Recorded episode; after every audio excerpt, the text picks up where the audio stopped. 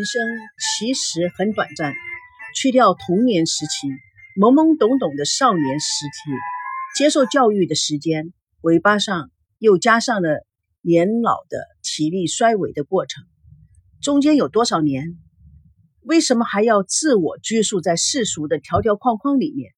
比如啊，婚姻啊等等，社会如此现实，婚姻又有多少能真正走到终的？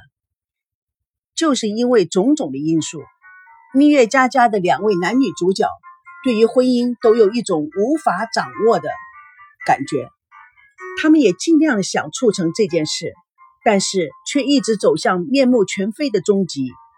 但是，他们是否想要挽回失去的情感和婚姻呢？书中的男女主角是想挽回这段婚姻的，于是他们去找了感情专家。他们心目中，他们也找到了感情专家。于是，这两位感情专家就手把手的教他们去如何复修爱情，也乐意的教他们很多关于爱情如何经营。如何化解矛盾等等的问题，但是结果呢？在我们前几集里面，似乎效果正好相反，有一点让人觉得他们是故意破坏情感的双面人呢。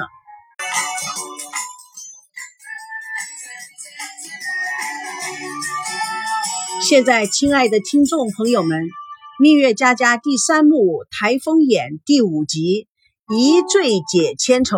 开始进入分享时刻。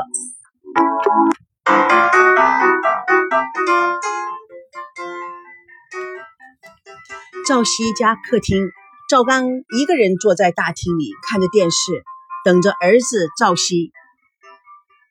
门铃不规则的响起，赵刚刚开门，一股强烈的酒味扑鼻而来。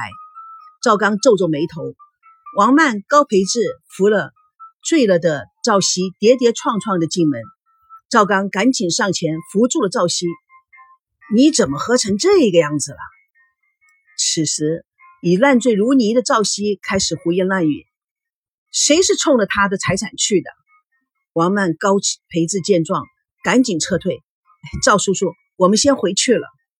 赵刚送走了他们，谢谢你们。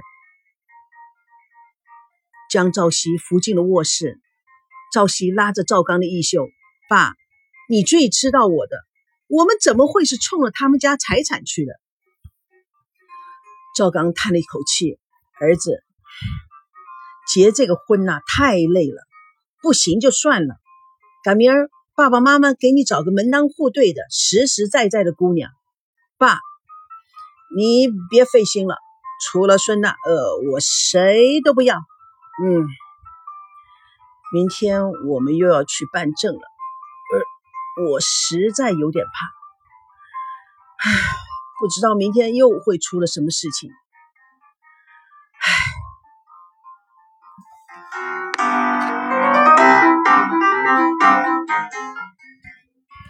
结婚登记处，赵熙因为昨天酒醉，眼睛也张不开，而且还有严重的头痛，他的眼睛半开半关。好像一只半睡眠状态的猫头鹰，他无声地跟在孙娜的旁边。孙娜看着他，不觉得埋怨：每天跟王曼、高培志去喝酒，你累不累呀？你。赵熙敲敲头，不言语。孙曼瞪了他一眼，递上了证件。登记员看了他们一眼，熟练地查看了证件、登记礼表、贴照片、盖印，眼睛一眨。也不眨的，全都清清楚楚的。登记员指着位置说：“哎，在这签字。”孙娜拿起了笔，正要签字，赵熙突然说：“哎，我忘记告诉你了哦，协议书我还没有签。”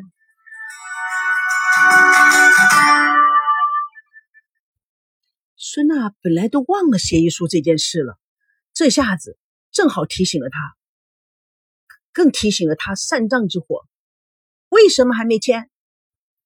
赵熙看了看孙娜，没签，代表我还没有想好。孙娜闻言气不打一处来，你都想了三天了，还没想好？你什么时候能够想好？到这个时候你才告诉我你没想好，同样的一个登记员看着他们一会儿，突然就把背轻轻松松的靠在椅子上，手中玩弄了一支铅笔，面带微笑，很有兴趣的看着他们。朝夕说：“还没有想好，就代表我没有想过啊？你怎么不早点告诉我？你现在才跟我说，这什么意思？你到底是不是想领证呢？还是不想结婚？”所有的工作人员以及办证的人都停下来看着他们。有些工作人员面面相觑，也有些工作人员互相传递消息。那一对宝贝呀，今天又来了。不过今天的进展似乎是最好的一次。小张啊，把所有的文件都已经填好了。到了签字时刻，这两个宝贝还在打退堂鼓。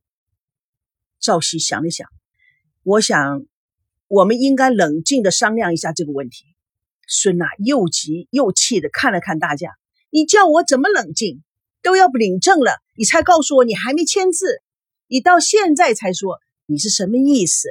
赵熙同学。我告诉你，你到底是什么意思？我想，孙娜气愤的打断：“是不是你要想一辈子，我就要等你一辈子？”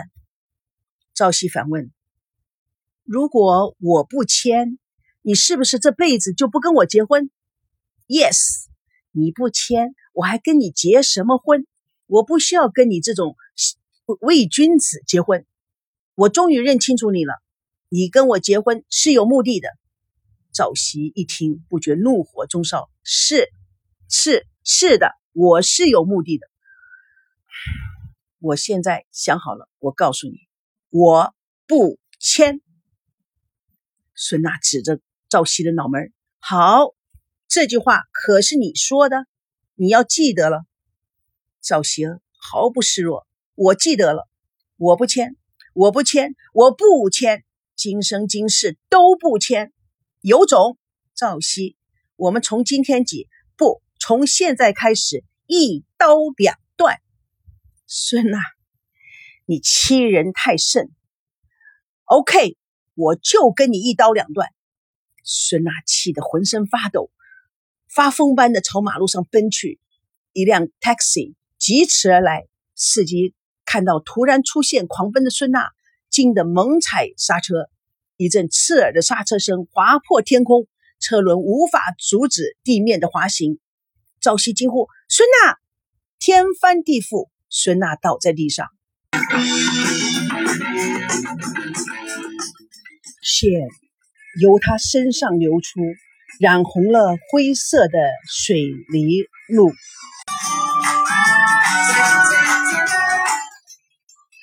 各位亲爱的听众朋友们。《蜜月佳佳》第三幕台风眼第五集《一醉解千愁》已经全部播送完毕。《